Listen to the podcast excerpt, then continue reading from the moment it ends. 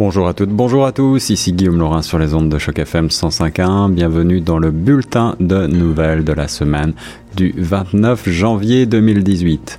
Dans l'affaire de la mort suspecte de Barry et Honey Sherman, les milliardaires fondateurs euh, du géant pharmaceutique canadien Apotex retrouvés morts il y a quelques semaines dans leur résidence au nord de Toronto, la police de Toronto qualifie pour la première fois cette mort de double meurtre. Elle avait tout d'abord qualifié les morts de suspectes, mort par strangulation. Pour le moment, la police euh, vient de finir d'examiner la maison rendue euh, à la famille Sherman la famille qui a également engagé un enquêteur privé pour mener une enquête séparée de celle de la police. De nombreux euh, suspects potentiels, mais pour le moment, personne n'a encore été arrêté politique en Ontario suite à la démission de Patrick Brown euh, du Parti conservateur.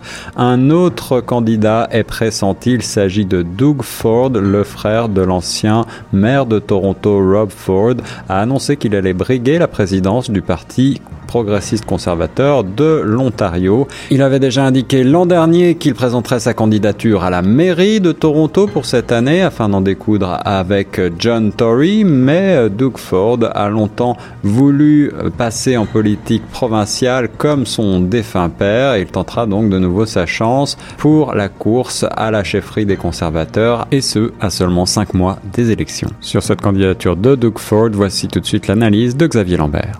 Je pense que les, les, conservateurs, s'ils choisissaient Doug Ford, pourraient avoir une chance euh, de, de, de, remporter cette élection. Pourquoi?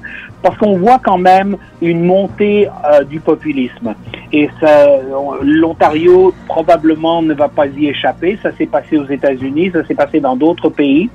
Euh, on a aussi un sentiment d'anti-élite. Et je crois que Doug Ford se positionne exactement comme ça, comme le candidat anti-élite au sein du Parti conservateur. Et puis à une centaine de jours de cette élection en Ontario et suite à la démission de Patrick Brown à l'issue d'allégations de harcèlement sexuel, voici tout de suite l'analyse de la nouvelle donne par Xavier Lambert. Patrick Brown a en fait euh, en quelques heures, on va dire, euh, démissionné euh, de son poste de, chef du parti. Il est, il s'est retrouvé avec, avec un avenir politique plutôt compromis. Et ajouter à cela que pendant la fin de semaine, le président des conservateurs de l'Ontario, euh, Rick Kistra, euh, a également dû euh, démissionner. Une situation préoccupante pour le Parti conservateur, mais peut-être pas désespérée selon notre ami Xavier Lambert on, pourrait penser que les conservateurs euh, auraient reçu un peu un coup fatal parce qu'ils vont avoir une convention, euh, une convention euh, pour déterminer quel chef va les emmener dans l'élection, une élection qui va se dérouler le, le 7 juin prochain. Alors la convention va se dérouler au mois de mars, c'est-à-dire seulement quelques semaines à peine euh, avant l'élection. On pourrait penser que ça serait un désavantage.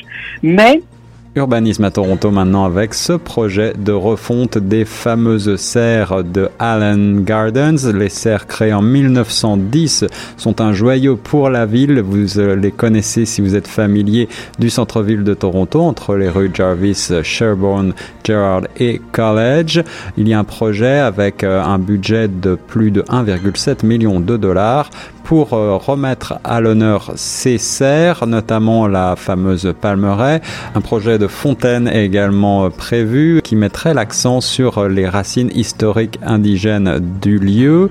Un café en extérieur et des espaces de rencontre seraient prévus ainsi que des installations d'éclairage similaires peut-être à ce qui s'était fait dans le quartier de la distillerie ainsi que vers les plages de Woodbine et ce afin d'augmenter l'attractivité touristique de la ville.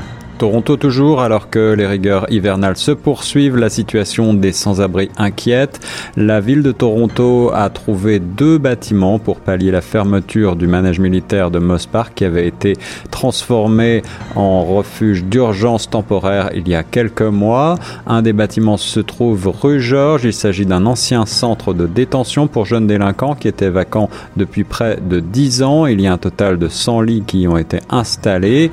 La deuxième édition l'édifice se trouve rue Davenport et devrait être euh, transformé en édifice permanent puisque la ville de Toronto est actuellement en train d'acquérir cet édifice afin d'ajouter 90 lits permanents à ceux que comptent déjà les refuges de la ville. Francophonie maintenant avec cette chronique de notre confrère de l'Express Gérard Lévesque sur euh, la ville de Toronto qui selon lui ne fait pas assez d'efforts pour rencontrer ses obligations linguistiques. Il cite de nombreux exemples, notamment cette circulaire euh, concernant le recyclage des ordures qui aurait dû être traduite en langue française, le problème du stationnement, on ne peut plus demander une audience en français en cours provincial, le nouveau système ne fonctionne plus qu'en anglais, le tout simplement l'accès à la justice avec, euh, euh, eh bien, euh, dans une capitale d'une province qui compte plus d'un demi-million de francophones, un accès à la justice en français extrêmement compliqué. Et de manière générale, Monsieur l'évêque déplore le manque d'efforts faits par la ville pour communiquer en français lorsqu'elle n'y est pas absolument contrainte par une loi ou un règlement. Eh bien, ces récriminations ont en quelque sorte été entendues puisque le comité consultatif francophone de Toronto s'est réuni ce lundi pour recommander au directeur municipal de réviser la politique sur l'information multilingue et ce afin d'inclure le français dans les services et les communications de la ville. Le maire de Toronto propose donc une révision de la politique linguistique de la ville. Les membres du comité consultatif ont signalé qu'ils souhaitaient être consultés lors d'une éventuelle révision de la politique qui devrait avoir lieu avant leur prochaine réunion, c'est-à-dire le 15 mai prochain. C'est tout pour aujourd'hui, c'était Guillaume Laurin pour le bulletin de nouvelles de Choc FM 105.1.